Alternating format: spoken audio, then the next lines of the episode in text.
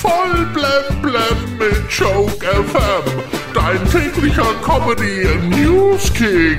Heute im Studio. Jojo mit Jochen. Heute ist ja Fronleichnam. In manchen Bundesländern ist das ja ein Feiertag. Aber nur in den gruseligen. Laut einer Umfrage ist die Mehrheit der Deutschen für einen sozialen Pflichtdienst für alle jungen Menschen nach ihrer Schulzeit. Viele Eltern hätten das am allerliebsten schon mit Einsätzen der Pubertät. Gerhard Schröder fordert sein Bundestagsbüro zurück. Ja, er will es allerdings nach Moskau verlegen. Oh, das Großherzogtum Luxemburg bringt jetzt die Cannabis-Liberalisierung auf den Weg. Ab jetzt also quasi das Großhaschzogtum.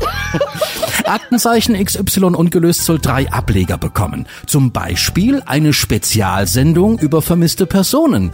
Das wird dann Aktenzeichen XY vermisst sein. In der Sendung wird dann nach den vermissten Zuschauern gesucht, die Birgit Schrowange mal hatte. Der Serienhit Squid Game wird jetzt zur echten Reality-Show bei Netflix. Da sucht man ab sofort Kandidaten für Squid Game The Challenge. Ja, das wird eine Spielshow, in der 456 Kandidaten gegeneinander antreten und einer gewinnt am Ende 4,56 Millionen Dollar. Einer hat sich schon beworben. Ähm, äh, ja, äh, oh, oh ja, Weltstar, ich bin's, der Boris, ich habe meine Bewerbung schon rausgeschickt.